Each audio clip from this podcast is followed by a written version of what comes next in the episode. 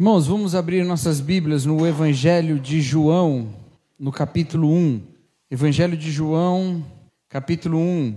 Nós vamos ler a partir do versículo 19.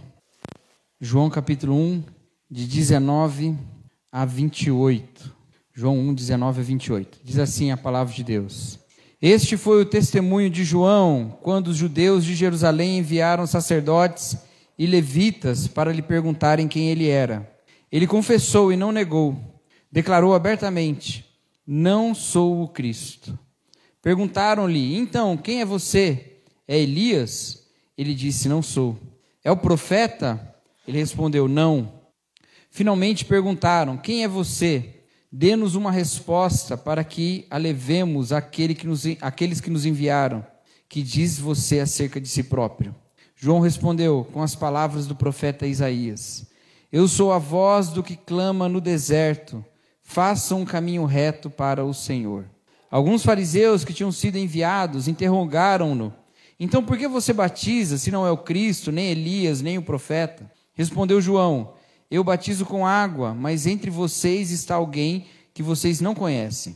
Ele é aquele que vem depois de mim, e não sou digno de desamarrar as correias de suas sandálias. Tudo isso aconteceu em Betânia, do outro lado do Jordão, onde João estava batizando. Nós estamos olhando para o Evangelho de João para encontrarmos Jesus Cristo nele, para vermos Jesus Cristo, para termos um encontro verdadeiro com Jesus. E nós vimos neste primeiro capítulo como João escreve a vinda de Jesus ao mundo como a criação de um novo mundo, como uma luz que brilha a partir daquela mesma palavra que deu origem a todas as coisas. Assim como lá no princípio Deus disse: haja luz, essa palavra de Deus se fez carne, habitou entre nós, e nela está a luz. Nós vimos a sua glória, nós vimos o seu brilho. Então, João fala dessa nova criação desse novo mundo em Jesus Cristo. Significa que o encontro com Jesus é um encontro de novidade, de transformação, de uma vida completamente diferente. Mas no trecho que nós acabamos de ler, ele para um pouquinho essa abertura que ele fez e ele começa a falar sobre a história de João, outro João, não o autor do evangelho, João Batista. Ele já falou sobre João Batista antes, não é? Ele já mencionou ali no versículo 6, ele mencionou no versículo 15, e agora ele vai falar qual é o testemunho que João dá. Já que no versículo 15 ele disse que João dá testemunho dele, ele aqui então vai dizer qual é esse testemunho que João Batista dá. João Batista era um parente de Jesus, filho de Isabel e Zacarias. Isabel era parenta de Maria, mãe de Jesus. João Batista teve o seu nascimento anunciado também por Deus ao seu pai, Zacarias, quando ele cumpria lá o serviço de sacerdócio, porque Zacarias era um sacerdote. E quando ele estava lá fazendo o seu serviço sacerdotal, é prometido a ele um filho e ele duvida e como sinal de que aquilo ia acontecer, que ele teria um filho, que o casal teria um filho, ele então ficou mudo até o dia em que o filho nasceu e ele foi chamado de João. Mas há um testemunho prévio sobre Jesus Cristo a partir de João, que é quando as duas mulheres grávidas, Isabel, grávida de João Batista, e Maria, grávida de Jesus, se encontram. E o texto diz que João Batista era cheio do Espírito desde o ventre da mãe. Então, quando Isabel se encontra com Maria, o nenê João Batista, ainda no ventre de Isabel, se mexe e fica agitado como quem está testemunhando de que na outra barriga estava o seu rei. E essa é a história de João Batista, de antes de nascer até a sua morte. Tudo o que ele faz é apontar para Jesus. Tudo que ele faz é apontar para Jesus. Então, nesse texto, uma comitiva vai até ele um grupo de pessoas enviados lá de Jerusalém vai até ele, provavelmente um grupo enviado pelo Sinédrio, composto ali de judeus que eram, de alguma maneira, representantes do sistema religioso da, da época, chamados aqui por João de sacerdotes e levitas. E eles foram até João, querer saber qual é que é dessa história. E onde João estava? João estava no deserto. João deixa a cidade, vai para o deserto, veste-se com pele de animais, se alimenta com gafanhotos e mel, que é uma figura profética, uma figura profética do Antigo Testamento. Ele se porta como um profeta, num momento em que aquele tipo de profetismo já não estava mais tão em alta. Ele aparece de novo como um profeta, à semelhança de Elias, de Isaías, de Jeremias. E ele aparece como esse profeta, mas ele vai para o deserto. As pessoas vão atrás de João Batista e ele as batiza na água. Ele as batiza em água. Então este grupo dos judeus vai atrás dele para saber que culto é esse que você está criando, reunindo um monte de gente no deserto, trazendo para elas um batismo, pregando para elas. A gente quer saber se você está condizente ou não está condizente com a nossa fé judaica. Se você está correto ou se você não está correto. Se a gente vai te considerar um profeta de Deus ou se a gente vai te considerar um herege. Mas eles vão perguntar, antes de mais nada, se ele era o Cristo. Você é o Cristo? Você é o Messias? E a resposta de João Batista é: não, eu não sou Messias. E é muito interessante a maneira como o evangelista João escreve aqui a resposta dele. Ele fala: ele confessou e não negou. Ele confessou e não negou. Declarou abertamente: Não sou Cristo. Mas espera aí. A frase não sou o Cristo é uma negativa, né? não sou o Cristo. Ele está negando ser o Cristo. E João escreve: ele confessou e não negou. Mas como é que ele não negou, confessou? Ele confessou o quê? Mas isso é a beleza da construção do Evangelho de João. Não sou o Cristo. É parte da confissão de Cristo. dizer, João dizer que não era o Cristo, era parte de confessar o verdadeiro Cristo que não era ele. Ele confessou, ele declarou, e a fé dele em Jesus começava: Eu não sou Cristo, não sou eu Cristo. Entende isso? Eu não sou Cristo. Eles continuam perguntando então: Quem é você? É Elias? Não sou. Havia uma profecia pós-exílica, dizendo que Elias viria, e Jesus associa João Batista com Elias nos evangelhos sinóticos, mas não é, não é João mesmo que testemunha de si como sendo Elias. É o profeta, e aqui não deixa explícito que profeta era, mas não precisava, porque eles estavam falando sobre aquela esperança de um profeta que Moisés, lá no Deuteronômio, disse que quando ele morresse, viria um profeta, Deus levantaria um profeta. É esse o profeta que ele está dizendo. E João deixa muito claro, o Evangelho de João deixa muito claro que este o profeta que seria levantado era Jesus mesmo. Então não é João Batista. Quem é você então? A pergunta que a comitiva faz. E ele responde com, com a frase do livro do profeta Isaías: Eu sou a voz do que clama no deserto. Façam um caminho reto para o Senhor. A voz do que clama no deserto. Façam um caminho reto para o Senhor. Essa afirmação pode parecer muito simples. Ele está simplesmente citando um texto bíblico, mas não. Quando ele está dizendo isso, faça um caminho reto para o Senhor, ele está dizendo que aquele que vem é o Senhor. Aquele de quem ele dá o testemunho é o Senhor. É o Senhor Deus, Criador de todas as coisas. Aquilo que o evangelista João está falando desde o início, no princípio era o Verbo, o Verbo estava com Deus, o Verbo era Deus. O próprio João Batista estava anunciando. Quem vem é Deus, é o Senhor. Quem vem é o Senhor. João Batista passa toda a sua vida apontando para Jesus, confessando que Jesus é o Senhor, confessando que Jesus é o Cordeiro de Deus, colocando sua esperança e chama as pessoas ao batismo e as batiza. E, a, e o batismo com o qual ele batiza, ele fala: Eu batizo com águas, mas virá alguém que é maior que eu. Eu batizo com água. Que batismo é o batismo de João? Nós sabemos que batismo é esse. É o batismo para o arrependimento. Ele não é o batismo da fé em Jesus. Lá no livro de Atos, os apóstolos encontram alguns discípulos que tinham sido batizados no batismo de João e não tinham recebido o Espírito Santo. Porque o seu batismo não era da fé no Cristo, não era da fé no Messias. Não era o batismo em nome do Pai, do Filho e do Espírito Santo. Então eles são batizados e recebem do Espírito Santo. O batismo de João era o batismo de arrependimento. O que significa isso? É um símbolo de uma purificação. Muitos grupos judeus da época tinham seus batismos, e eles sempre tinham essa noção de uma espécie de banho ritual, de uma limpeza, de uma purificação. É um reconhecimento de que, é, de que somos pecadores e que precisamos nos limpar. Era esse o batismo de João. O batismo de Jesus, o batismo que Jesus ordena lá na grande comissão, é aquele que diz: não é só que eu preciso ficar me limpando, é que eu morri e Cristo é a minha vida. É que agora eu vivo em Jesus. Mas João Batista não podia fazer isso, porque ainda Jesus não tinha sido revelado. Então, ele estava fazendo o batismo de arrependimento. Uma, um reconhecimento de que aqueles batizados eram pecadores e que precisavam de salvação. E olhando toda essa história, eu quero trazer para os irmãos três negações que nós devemos tomar como confissões de Jesus.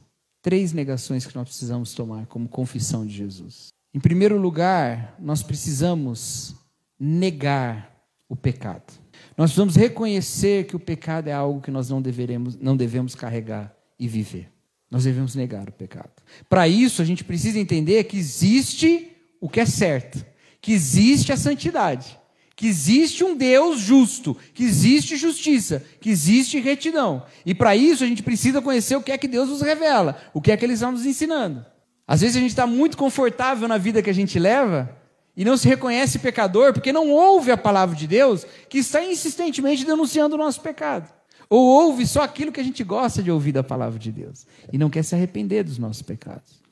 Todos nós somos pecadores. E para preparar e para realizar uma confissão de Jesus Cristo, João Batista chamava as pessoas a se arrependerem dos seus pecados. E nós precisamos nos arrepender dos nossos pecados. Nós não podemos descansar nos pecados que nós cometemos. Estão entendendo isso?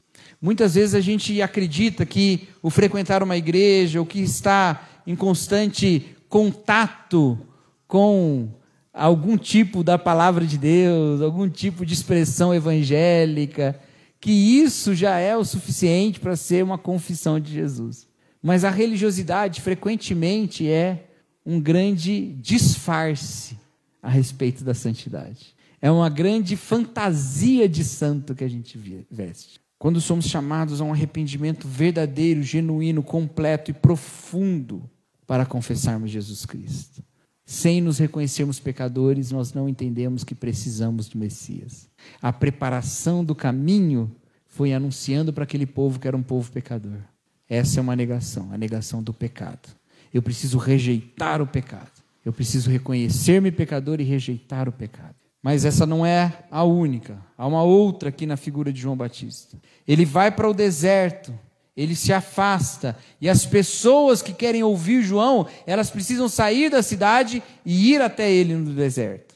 Ele não está entrando na cidade, invadindo a cidade, ele está saindo da cidade. E as pessoas saem da cidade atrás dele e são batizadas fora da cidade. E está certo, elas são enviadas de volta para a cidade. Há trechos do ministério de João Batista que a gente sabe que ele manda os soldados voltarem para o seu posto, ele manda as pessoas continuarem trabalhando nos seus trabalhos. Existe um outro aspecto. Mas existe uma negação que é a negação do mundo. A negação do mundo, meus queridos. Existe a negação do pecado. Eu quero ser uma pessoa santa. Mas existe uma negação que é a negação do mundo. É entender o mundo como um sistema de valores corrompidos, segundo os quais nós não podemos guiar a nossa vida. Nós guiamos a nossa vida pela palavra de Deus revelada em Jesus Cristo. Sair da cidade é negar o mundo. Não significa que nós vamos nos, nos tornar ascetas. Nós não vamos nos envolver com nada que seja do mundo. Não. Que nós vamos nos fechar numa propriedade, só nós vamos viver lá fechados, como uma seita, esperando alguma coisa acontecer. Não, não é nada disso. Mas é entender, meus irmãos, que o mundo é guiado por valores errados. A palavra de Deus fala que nós não devemos amar o mundo. Fala que o mundo tem a sua concupiscência, que o mundo tem a sua tentação. Então, como povo de Deus que vive uma vida de um novo mundo e quer ser então uma nova criatura, que quer ser um novo povo nesse novo mundo recriado em Jesus, nós não podemos nos apaixonar pelo velho mundo. Então, as coisas que são poderes do mundo, elas não são as que guiam a nossa vida. As coisas que são riquezas do mundo não são as que orientam os nossos desejos. As coisas vistas como as mais desejáveis, os postos em que todo é, mais cobiçados para as pessoas alcançarem, não são o nosso desejo. Qual é o nosso desejo? João Batista, em outro lugar, deixa bem claro: importa que Cristo cresça e que eu diminua. O meu desejo é que Jesus esteja no posto mais elevado. O meu desejo não é ser reinado pelo reino do mundo, mas é ser reinado pelo próprio Senhor Jesus Cristo. E aqui não é mais só sobre os caminhos que eu traço, mas é sobre para onde o meu coração pende. O que é que eu quero? Qual é o que, é o que eu mais quero em Jesus? Porque senão, nós não saímos da cidade até o deserto para nos arrepender dos nossos maus caminhos mas pegamos Jesus, carregamos pela cidade e vamos mostrando para ele tudo que a gente quer, como uma criança andando numa loja de brinquedo com os pais. Pai, quero esse, quero esse, quero esse, quero esse. Quero isso, quero isso. E aí o pai solta aquele, né? Na volta a gente compra. Mas, meus irmãos, não é isso nosso caminhar com Jesus. É um arrependimento dos nossos pecados e é uma negação dos poderes do mundo dos desejos do mundo, dos valores do mundo. O mundo sonha com riquezas, mas não é isso que orienta o nosso coração. O mundo sonha com poder, mas não é isso que orienta o nosso coração. O mundo sonha com prazeres, mas não é isso que orienta o nosso coração. Então nós precisamos orientar o nosso coração segundo Jesus Cristo, desejosos de Jesus Cristo, ansiando Jesus Cristo, como o próprio João Batista ansiava pela revelação de Jesus. Nós não ansiamos mais pela revelação de Jesus, porque ele já foi revelado, mas ansiamos pela sua segunda vinda. Às vezes eu acho interessante que as pessoas perguntam, eu já falei isso para os irmãos, né? Perguntam se no céu vai ter isso, se no céu vai ter aquilo, se no céu vai ter aquilo outro. Meu querido, no céu tem Jesus plenamente. Tem um encontro face a face com Deus. Não importa mais o resto. Não importa se vai ter futebol, se vai ter Coca-Cola, se vai ter.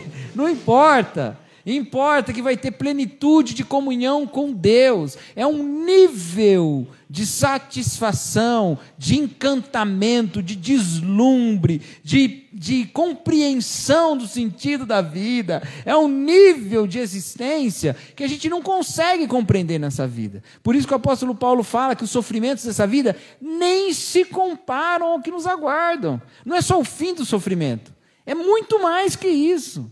Não é só abundância de prazeres terrenos, é muito mais que isso. É descobrir coisas em Deus que nós nem sabemos ser possíveis.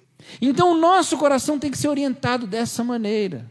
E frequentemente esse encontro se dá em deserto e não em cidade. Aquilo que nós colocamos como sendo sucesso, frequentemente a Bíblia diz que não é sucesso. Aquilo que nós colocamos como sendo conforto, frequentemente a Bíblia diz que não é conforto. Segurança, a Bíblia diz que não é segurança. Onde havia mais sucesso, no Egito ou no deserto? Mas era no deserto. e não no Egito. Onde havia mais. Veja, Moisés, olha a história de Moisés, né? Moisés era da corte do rei. Deus o chamou para uma caminhada no deserto de 40 anos com o povo. Mas sabe o que, que Moisés teve lá? Se no Egito ele tinha um encontro face a face com o rei, no deserto Moisés teve encontro face a face com Deus. Se nesse mundo você pode se encontrar face a face com poderosos, se nesse mundo você quer ser um poderoso, saiba que é na negação desse mundo e no desejo pelo outro mundo que nós colocamos a nossa fé no encontro real com Deus, com Jesus Cristo. Ver a sua glória, como João diz que viu. Como é que a gente orienta os nossos desejos? Isso não é natural.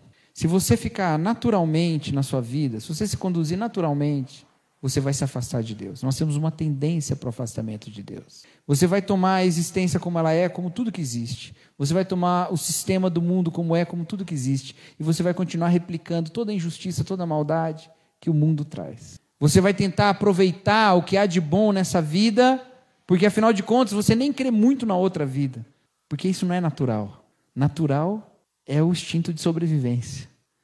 Crer na outra vida não é natural. Entendeu? Então, orientar os nossos desejos se dá em práticas de devoção por Deus. O que a gente está fazendo aqui? Se reunir, cantar ao Senhor e falar que nós vamos vê-lo face a face e dizer: Eu quero te ver, eu quero te ver, abre os olhos do meu coração. Em comunidade, com igreja e pensando: Senhor, todos nós queremos ver o Senhor. Isso é uma forma de orientar os nossos desejos, porque quando você diz: Senhor, eu quero te ver, você parou, pelo menos naquele momento, de se guiar pelo que você vê na rede social, que você vê na televisão, que você vê passando na sua frente, no seu trabalho, em qualquer lugar, pelas coisas tão vistosas e visíveis desse mundo guiado pela visão. Senhor, eu quero te ver. Não são as coisas mais vistosas e visíveis desse mundo que devem me atrair, mas é a visão do Deus invisível revelado em Cristo, a sua imagem. Abre os olhos no meu coração. Eu quero te ver. E para ver, nós devemos negar essa realidade como sendo toda a realidade e compreendê-la como sendo uma realidade caída, mas na qual o Cristo encarnou. Então, uma vez indo ao deserto, voltamos para a realidade, mas conectados em Jesus, conectados em Jesus, vivendo com Jesus. Aqui a gente meio que escapa dessa realidade. Se reúne aqui e fala: Senhor, eu quero te ver. Eu passei a semana inteira vendo outras coisas. Mas eu quero que quando eu voltar amanhã para a lida semanal, eu veja o Senhor também. Porque o Verbo se fez carne, habitou entre nós e nós vimos a sua glória no meio dessa realidade mundana. Mas é o Senhor que eu quero ver em tudo. Negar o mundo e olhar para Cristo. Ver Cristo revelado no mundo. E assim saber que o mundo não é tudo mas que Cristo no mundo é tudo o que nós queremos. Mas a terceira negação é a negação da nossa autossalvação, da nossa auto-messianidade. negamos o pecado e nos arrependemos. Negamos o mundo, mas negamos também a nossa própria suficiência. Quem é você, João? Você é o Cristo. Ele confessa: Eu não sou o Cristo. Quantas vezes nós pensamos que nós somos o Cristo? Já pensou nisso? Aí você vai falar assim: não, eu nunca pensei. eu nunca pensei que eu sou o Cristo. Nunca pensei. É engraçado, tem umas, umas seitas, uns cultos ocultos aí, né? Que de vez em quando aparece alguém que fala que é Jesus, né? Tem um no Brasil, inclusive. Né? Hoje vi você que tem um no Brasil, tem um lá na Rússia que fala que é Cristo também. Eu não sei muitos outros. Mas volta e meia aparece alguém que fala que é Deus. Né? Mas João começa dizendo: Eu não sou Cristo. Olha que coisa. Ele já tinha uma comunidade de pessoas ao redor dele ao ponto de incomodar os judeus de Jerusalém que mandam os sacerdotes e levitas atrás dele. Ele tinha um grupo tão é, é, encantado com as suas palavras que a gente sabe que Jesus mais à frente vai desafiar os judeus, falando com qual autoridade João pregava, porque ele sabia que a liderança judaica não ia se voltar contra João, porque o povo amava João. Olha a posição que ele estava. Ele tinha um grupo de pessoas que ia com ele até o deserto para ouvir e para receber o batismo. Ele tinha uma posição de influência. E a sua confissão, a confissão da igreja do João Batista, começa com a seguinte declaração de fé: Eu não sou o Cristo. Mas nós não nos tornamos Cristo como estes homens aí, ou não queremos usurpar o lugar de Cristo como esses homens aí que existem, que falam que são Jesus. Nós fazemos de maneiras muito mais sutis. Quando nós acreditamos que a nossa salvação está no nosso esforço, seja pela nossa própria santificação. Santificação é maravilhoso, nós precisamos buscar, precisamos orientar o nosso coração, precisamos negar o pecado, precisamos viver uma vida de santidade. Mas não somos nós que nos salvamos por sermos santos demais. É Deus que nos salva, pela fé, por graça mediante a fé. Ou quando acreditamos que alcançaremos a realização em qualquer esforço próprio. Eu só vou ser feliz quando eu tiver isso. Eu só vou ser feliz quando eu fizer isso. Eu preciso me provar. Quantas e quantas vezes a gente é guiado só por uma vontade de se provar? Quantas vezes estruturas psicológicas nos ensinam que nós precisamos nos provar para figuras de autoridade, para os nossos pais, para os nossos chefes, para o pastor, para professores. Isso tudo é fingir de Cristo. E isso é uma escravidão. É uma escravidão. Porque quando você se coloca no lugar de ser o Cristo, eu sou a única esperança de mim mesmo, você está caminhando para um sacrifício. Você vai se sacrificar em nome de si mesmo. Cuidado. E é por isso que essa confissão de João Batista, eu não sou Cristo, é libertadora. E isso nos ensina que quanto mais nós confessamos e anunciamos o verdadeiro Cristo Jesus, mais livres nós estamos da tentação da autodivinização, que nos esmaga. Então nós vamos diante de Deus, sabendo que somos pecadores e confessamos os nossos pecados e nos arrependemos. Vamos diante de Deus, querendo ouvir as Suas palavras, querendo ver a Deus e negar este mundo de aparências no qual nós vivemos. Nós vamos diante de Deus reconhecendo a nossa insuficiência e que nós precisamos de um Salvador, Jesus Cristo. E aí a preparação está pronta para o encontro real com Jesus. Porque se nos falta santidade, Jesus é santo e nos santifica. Se nos falta um reino, Jesus é o rei do seu reino. E se nos falta salvação, Jesus nos salva. Por isso, a confissão negativa de João Batista é o contrário daquilo que é pregado aí como confissão positiva. Já ouviu falar de confissão positiva? Também chamada de teologia da prosperidade, não é? Aquilo que é eu falo e acontece. Eu falo e acontece. Eu falo, eu peço e vai acontecer. Senhor, eu quero ser rico. Vou ficar rico. Senhor, eu quero ser curado. Vou ser curado. E se não foi curado? Não creu o suficiente. A confissão de João Batista é a confissão negativa, não é a confissão positiva. Ela começa dizendo: Eu não sou Cristo, eu sou pecador, eu não posso me contentar com o pecado. Eu não sou feito para esse mundo, eu sou feito para um novo mundo. Não, não, não. Senhor, me livre de ter tudo que eu quero, mas me ensina a querer tudo que o Senhor tem para mim. Vamos orar então, meus irmãos.